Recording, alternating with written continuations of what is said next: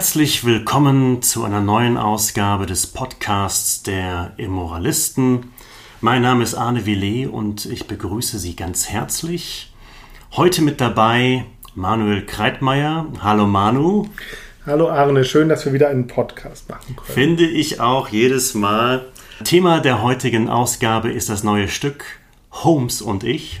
Ja, ganz genau. Das neue Stück bei uns im Theater, das jetzt am 3. November Premiere haben wird. Wir sitzen hier im Bühnenbild im Theater und es ist eine ganz spezielle Bühne. Das hatten wir erst einmal in der langen Geschichte der Immoralisten, dass wir eine Drehbühne im Theater haben und das ist ähm, eine feine Sache.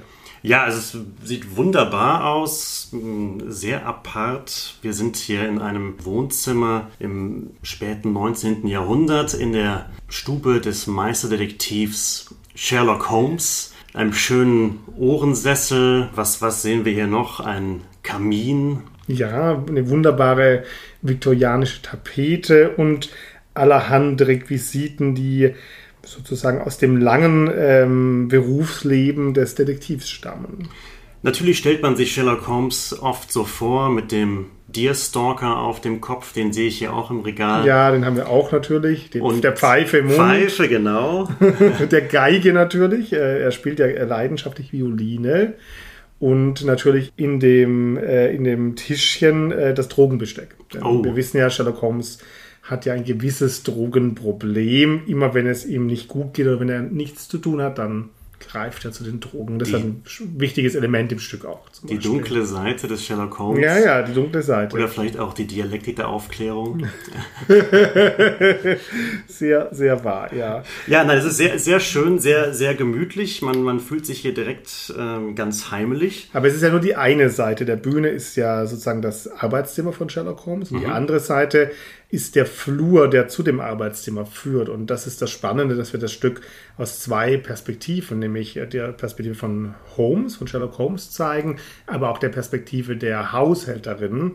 Und das ist ja schon von vornherein eine, äh, eine spannende Kombination, die es so ja in den Büchern und Filmen nicht gibt, weil die Haushälterin, wissen wir, Mrs. Hudson, ist eine, wirklich eine Randfigur ja eigentlich. Sie kommt ja nur immer und ähm, stellt die neuen Klienten vor und bringt Tee und räumt den Tee ab und flucht darüber, dass der Meisterdetektiv wieder das ganze Zimmer äh, durcheinander gebracht hat. Aber sie ist äh, keine tragende, also sozusagen ausformulierte Charakterfigur.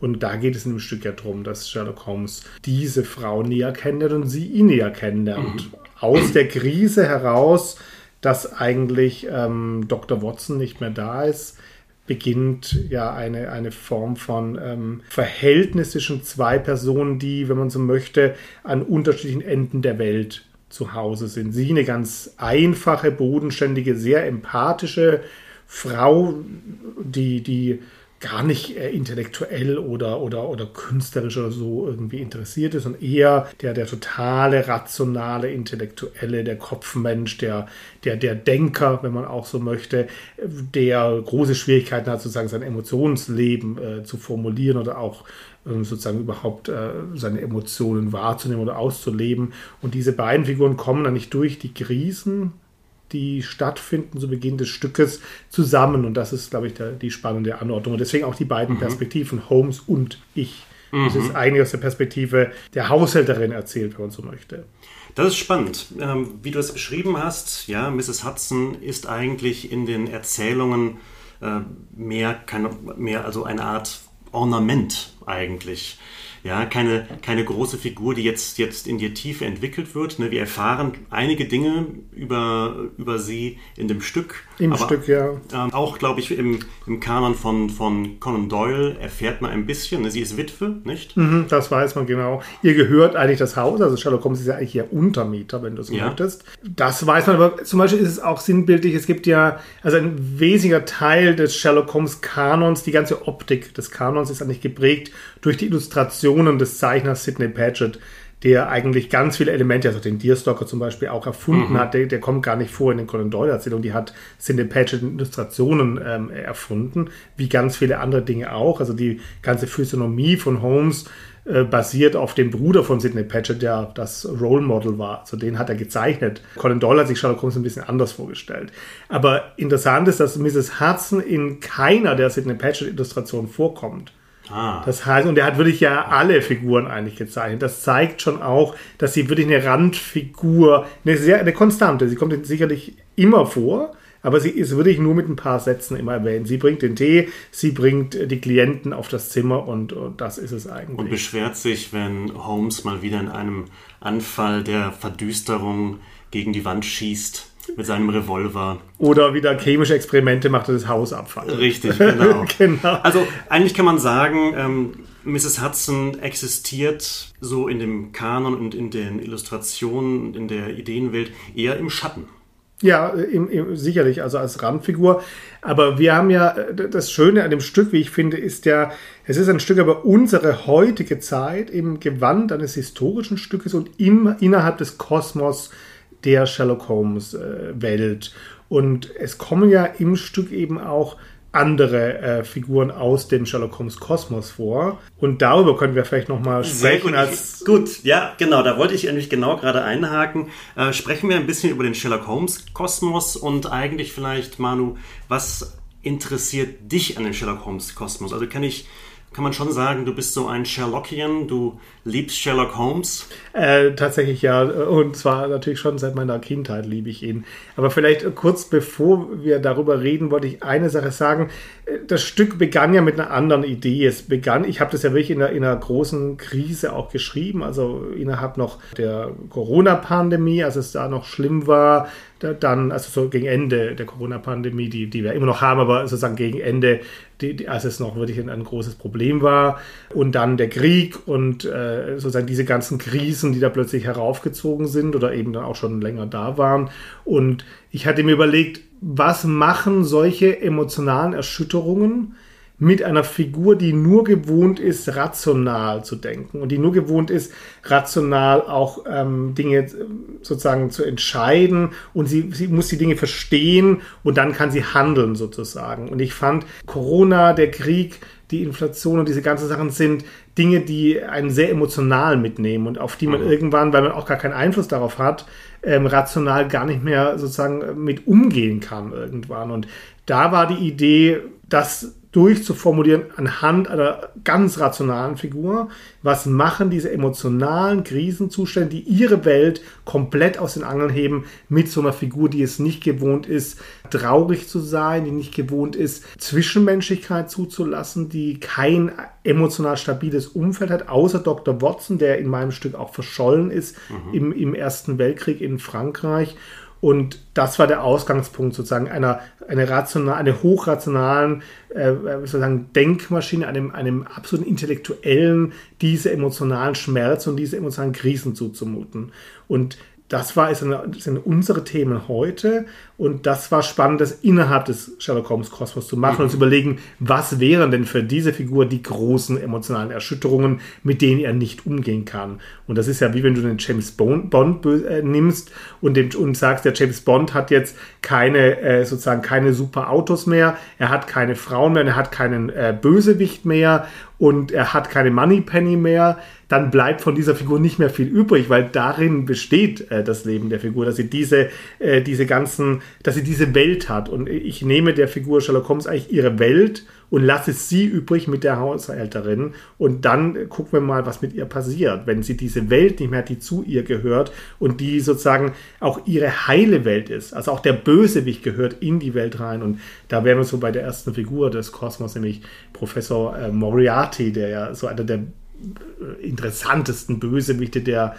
Krimi-Literatur und auch der große, der große Erzendgegner. Nicht? Der große Erzendgegner, genau, äh, von Sherlock Holmes, eine super tolle Figur. Obwohl er, das ist ja so spannend bei Conan Doyle, er hat ja diese ganzen tollen Figuren nicht sozusagen immer wieder verheizt. Also die kommen gar nicht mhm. so oft vor. Der Moriarty kommt in gar nicht vielen Erzählungen vor und er ist trotzdem, ähnlich wie Sherlock Holmes, eine große Legende.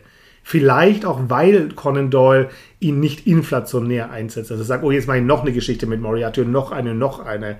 Der kommt eigentlich, ich glaube, in drei Erzählungen vor, in zwei davon am Rand. Ja, genau. Und wenn, wenn dann äh, merkt man sein Wirken eher äh, durch andere Ereignisse, wo er die Fäden zieht von, von außerhalb. Ja, weil er eher sozusagen der Chef des großen Verbrechersyndikats ist. Tatsächlich würde man heute sagen, das ist wirklich ein Vorläufer von einem James Bond-Kosmos ja. eigentlich, ja, ganz klar. Und der kommt natürlich drin vor, Professor Moriarty, gleich zu Anfang auch, dass er gestorben ist an der spanischen Grippe. Mhm. Und das erschüttert Holmes, denn ähm, also auch er hat damit nicht gerechnet. Ein Endgegner wie Professor Moriarty muss wie, wie Blofeld bei James Bond auch mindestens mit dem Vulkan in die Luft gejagt werden. Also das geht nicht, dass der sozusagen an, an der spanischen Krippe da mal kurz elendig äh, äh, zugrunde geht. Das erschüttert ihn. Und äh, eine andere Figur, Inspector Lestrade zum Beispiel, auch eine Figur aus dem Sherlock Holmes Kosmos. Von Scotland Yard, der Inspektor, der die, äh, für die meisten Mordermittlungen zuständig ist und dem Sherlock Holmes dann zur Hand geht ja, die eigentlich auch so eine Hassliebe verbindet. Also Lestrade, der eigentlich neidisch ist, dass Holmes äh, so viel cleverer ist als er und der so ein bisschen so eine Dumpfbacke ja ist. Und, äh, und der wird natürlich in meinem Stück dann sofort äh, befördert und zum Polizeipräsidenten ernannt, was für Holmes schrecklich ist. Der halt denkt, oh Gott, jetzt ist sozusagen die Ermittlungsarbeit in den Händen des größten Vollpfostens von London. Wobei man zur Verteidigung von Lestrade ja sagen muss, immer durch die Augen von Sherlock Holmes, der, für den ja alle Menschen eigentlich nichts können. Ne?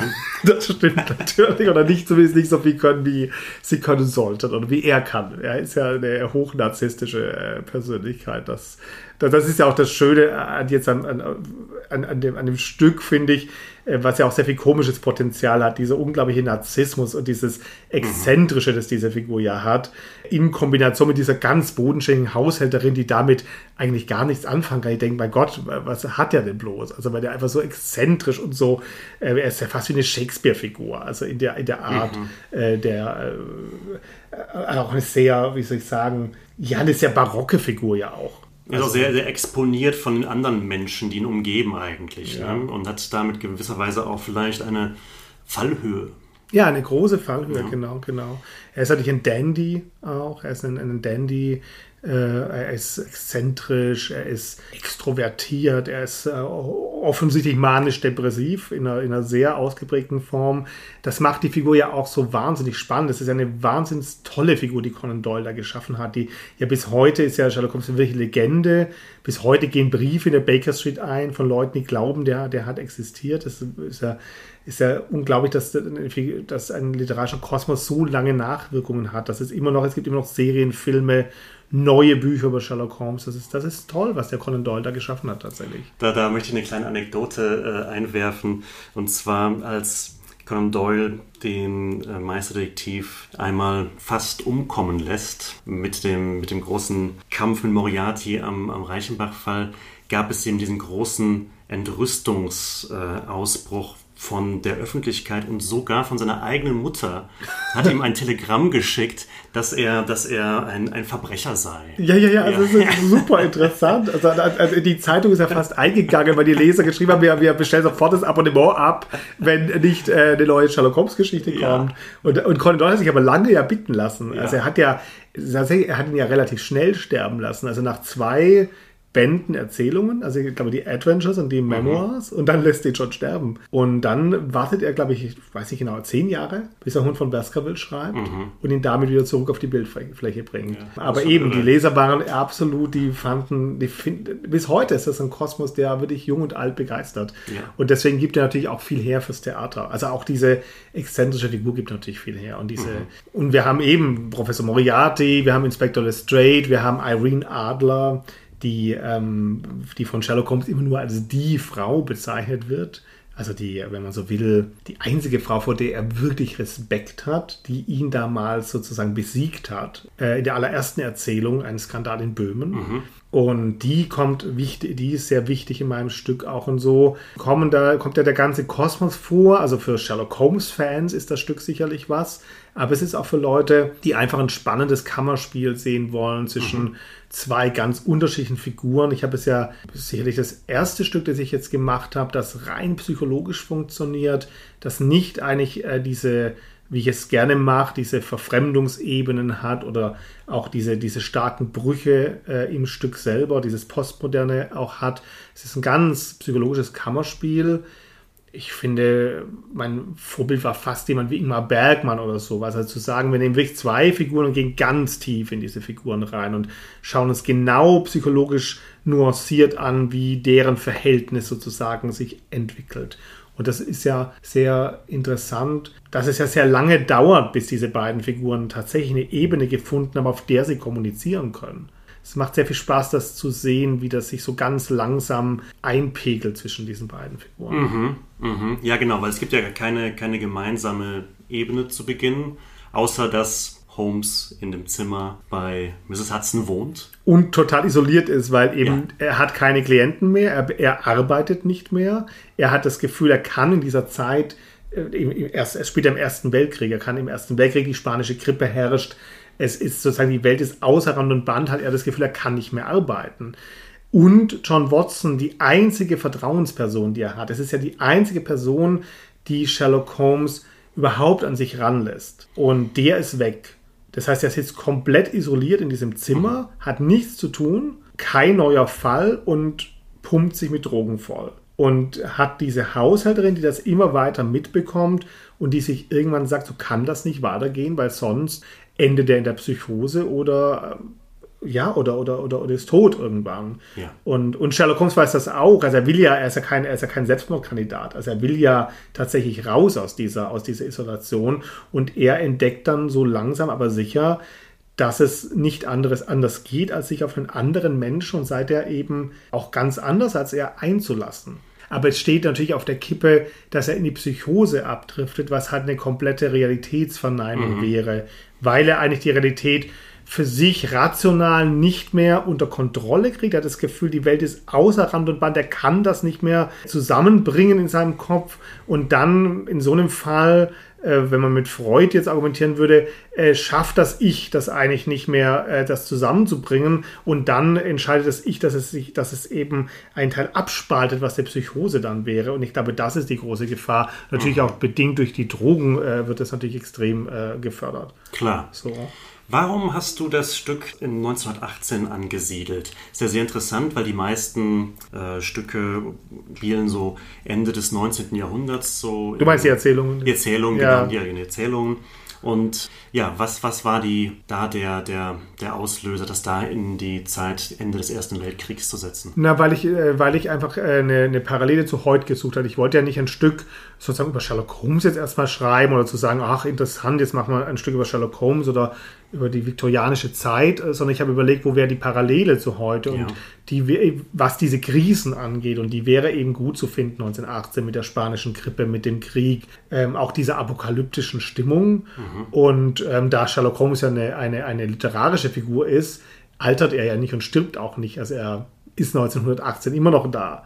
Ja. Und das war eigentlich die, die Idee. Ich hatte auch überlegt, ja, wie, wie kann ich das schaffen, dass, dass der Watson weg ist? Der Watson würde ihn ja nie verlassen. Watson ist ja wie ein absolut treuer, treuer Kamerad. Also er hat alle diese wirklich hochbritischen diese guten britischen Tugenden und der würde nicht einfach gehen. Mhm. Das heißt, wie kann ich den auch aus dem Weg schaffen? Und, ähm, Weil er der Pflicht nach. Weil er der Pflicht, genau. man weiß ja auch, dass also auch in den Büchern kommt er, glaube ich, in, in, dem ersten Roman an die Studien Scharlachroth kommt er, glaube ich, gerade aus dem Burma-Krieg oder sowas. Ja, also zum, irgendwann mal auch im afghanischen Krieg, nicht? Oder afghanischer Krieg, ja. genau. Also ja. er, er, ist Militärarzt eben auch gewesen, ja. genau. So treffen, glaube ich, Holmes und er sich. Also er kommt aus dem Krieg und sucht ein neues Zimmer in London und dann kommt er an diesen Mitbewohner, wenn mhm. man so möchte. Die, die, die wohnen ja erstmal zusammen dann auch, bis Watson heiratet dann gibt es eine Entfremdung auch zwischen diesen beiden Figuren. Holmes nimmt ihm das sehr übel, dass er geheiratet hat und dass er nicht, nicht dauerhaft stetig verfügbar ist, weil er braucht ja eigentlich immer so eine Art Sidekick, der die ganze Zeit verfügbar ist. Und Watson ist ja der auch dankbar oder findet es auch super. Er ist ja der, der Chronist von Sherlock Holmes. Also die Bücher sind ja aus der Ich-Perspektive von Dr. Watson geschrieben. Und da gibt es auch eine spannende Szene in, in, in meinem Stück, Watson erscheint ihm ja in einer Traumsequenz und es gibt eine Art von Konfrontation zwischen diesen beiden Figuren, wo Sherlock Holmes ihm vorwirft, dass er ihn ja zu einem Monster in diesen Büchern gemacht hätte. Er hat ihn ja so empathielos dargestellt. Er hat ihn als Denkmaschine geschaffen. Und Sherlock Holmes sagt, aber ich bin genauso erschüttert von der Welt um mich herum und von den ganzen Toten und den ganzen Leichen und diesen ganzen ähm, schrecklichen äh, Vorkommnissen. Und du hast mich aber als literarische Figur zu diesem Denk, zu dieser Denkmaschine gemacht, die es mir unmöglich macht, sozusagen mit diesen ganzen Erschütterungen umzugehen. Das wirft er ihm vor und Watson sagt, ich war nur dein Chronist, ich habe nur aufgeschrieben, wie du eben bist. Du bist halt so ein arroganter, äh, egomanischer Narzisst, der eigentlich für Menschen gar kein emotionales Verständnis aufbringt und gar keine Empathiefähigkeit hat. Und da gibt es einen großen Konflikt äh, auch innerhalb des Stückes. Mhm. Und diese Szene mit Dr. Watson zeigt auch, dass eigentlich Sherlock Holmes muss einen Schritt weiter in seiner Entwicklung kommen. Also er muss es schaffen, seine Emotionen zu integrieren. Und das schafft er in der Szene mit Watson noch nicht. Und er ist aber gezwungen, es mit Mrs. Hudson zu schaffen, weil er sonst eigentlich nicht weiterleben kann.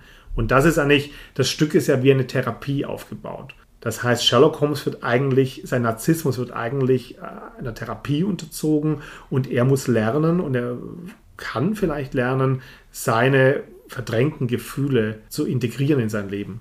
Und der Katalysator dafür, oder das ist, hört sich vielleicht zu technisch an, aber die treibende Kraft dahinter ist ja dann Mrs. Hudson. Genau. Wie kommt Mrs. Hudson auf diese Idee? Was war da, da deine, deine Gedanken, dass, dass sie dahin kommt und eigentlich von einer normalen, sage ich mal, Mitmenschlichkeit oder ist jemand, der leidet, dem probiere ich zu helfen, äh, dann eigentlich noch einen Schritt eigentlich weitergeht und aus diesem Helfen dann eigentlich eine List macht eine List, die zur Therapie vielleicht wird. Ganz genau, ja. Ja, ich glaube, äh, Mrs. Hudson äh, hat einfach eine ganz schlichte, einfache, wenn man will, äh, fast ähm, kindlich-christliche Empathiefähigkeit. Sie kann erstmal diese ganzen Probleme gar nicht verstehen, die er hat, weil sie sagt, es ist doch ganz einfach, man muss sich einfach nur die Hand halten, man muss füreinander da sein, muss sich versorgen, brauchen Sie ein Sandwich, ich bringe Ihnen eine Tasse Tee, brauchen Sie eine Decke. So funktioniert mhm. Mrs. Hudsons Empathiefähigkeit, so ist es ja letztlich auch. Das kann nur Sherlock Holmes nicht, annehmen erst einmal, weil er mit Nähe gar nicht umgehen kann. Er kann auch gar nicht damit umgehen, bedürftig zu sein. Er ist ja auch ein Aristokrat. Er ist jemand, der, der, der immer sich allen überlegen fühlt. hast du ja vorher auch richtig gesagt. Er fühlt sich immer auch als was Besseres und er würde niemals, kann er akzeptieren, auch dass er sagen müsste, ähm, mir geht's nicht gut oder, oder, oder, oder können Sie mir helfen? Das würde er niemals sagen. Da ist er ja. viel zu eitel und viel zu stolz. Er ist ein Wahnsinn stolz auch. Und naja, Mrs. Hudson checkt eben, dass die Figur in diese Realitätsverneinung hineindriftet. Also er deduziert ja dann völlig falsche Sachen. Er, er, er wird ja völlig wahnsinnig eigentlich. Er hat ja ganz furchtbare paranoide Anfälle dann da kommt sie auf die Idee, dass es nur gelingt, indem sie ihn in den Schlund des Traumas hineinwirft, das er erlebt hat. Und das ist eigentlich das, was, was passiert. Sie, eigentlich wie eine Therapeutin auch oder ein Therapeut auch, ist eigentlich die Suche, diesen Moment nochmal emotional neu zu erleben, der das Trauma ausgelöst hat. Und da sind wir eben an diesem Reichenbach-Fall irgendwann, denn in der Erzählung von Conan Doyle, ähm, das letzte Problem, stürzt Sherlock Holmes mit Professor Moriarty im Kampf in diesen Reichenbach-Fall in Meiringen. Und das ist das Ende von Sherlock Holmes, zuerst bis dann später er wieder belebt wird, sozusagen von Conan Doyle. Aber so war das Ende, das Conan Doyle sich ausgedacht hat. Und das ist eigentlich der Moment auch des Untergangs und äh, diesen Moment muss er neu sozusagen auch nochmal erleben. Und das ist ja dann der, der die Höhepunktszene im Stück. Mhm. Ja, und dann ähm, kommt daraus am Ende vielleicht ein, ein ganz neuer Sherlock Holmes, ein anderer Sherlock Holmes, der vielleicht etwas emotional gereifter ist, hoffentlich, ja. äh, der aber auch äh, sich eingestehen muss, dass er eben nicht dieser übermenschliche Kraftmensch ist, dem nichts etwas anhaben kann. Ja, und auch dieser wenn man es jetzt politisch auf heute beziehen würde, würde ich sagen, auch jemand, der lernen muss, dass abs sozusagen absolut ausgelebter Individualismus auch nicht funktioniert, wenn es keine Gemeinschaft gibt. Also wir leben ja heute in Zeiten, in denen sozusagen so eine Art Überindividualismus gibt, aber eben kein, oft kein Zusammenhalt mehr, oft kein gemeinsam an einem Tisch sitzen, kein gemeinsam äh, äh, sozusagen Probleme angehen, sondern eine Art von Spaltung äh, in diesen ganzen kleinen ideologischen Grabenkämpfen stattfindet. Und das ist, war auch ein Grund für das Stück. Das Stück zeigt, nur gemeinsam können diese beiden Figuren durch die, durch die Welt gehen und nicht alleine. Man könnte vielleicht einen Satz noch zur Musik sagen. Dann, ah ja, bitte. Ähm, mhm das finde ich ganz spannend. Äh, der, der Flo, der den Sherlock Holmes spielt, der hatte diese schöne Idee, ähm, die Capriccio von äh, Paganini zu nehmen. Das sind sozusagen 24 Variationen über ein Thema. Und Holmes ist ja Geigen, Geigenspieler. Und das sind Stücke für Violine solo, die sehr, sehr interessant sind. Und diese Stücke sind sozusagen auch Zentrum äh, oder Zentrum meines äh, Theaterstückes jetzt geworden in der Inszenierung. Und das sind spannende Stücke, weil sie sozusagen wie Sherlock Holmes Seele darstellen. Also diese Violine Solo ist wie auch der Schrei seiner Seele. Es ist wie die mhm. verschiedenen emotionalen Ausschreie, die er nicht zugesteht, die man in diesem in diesen 24 Variationen äh, hören kann. Und da haben wir, glaube ich, eine sehr schöne Wahl getroffen, die die Inszenierung auch sehr bereichert. Das finde ich auch wunderbar, lieber Manu. Danke für dieses Gespräch. Das neue Stück Holmes und ich ab 3. November bei den Immoralisten zu sehen. Wie lange wird es laufen? Wir spielen das bis kurz vor Weihnachten. Es gibt nicht so viele Spieltermine, das heißt, es lohnt sich ähm, sozusagen bald Karten zu reservieren, um es äh, sehen zu können. Und ja, wir freuen uns sehr, ähm, mit diesem wunderbaren Kammerspiel jetzt auch in die bisschen dunklere Jahreszeit zu gehen. Ich glaube, das ist, äh, kann sehr viel Spaß machen, dieses Stück. Super. Ich danke dir, Arne, für das Gespräch. Vielen Dank fürs Zuhören und bis zum nächsten Mal.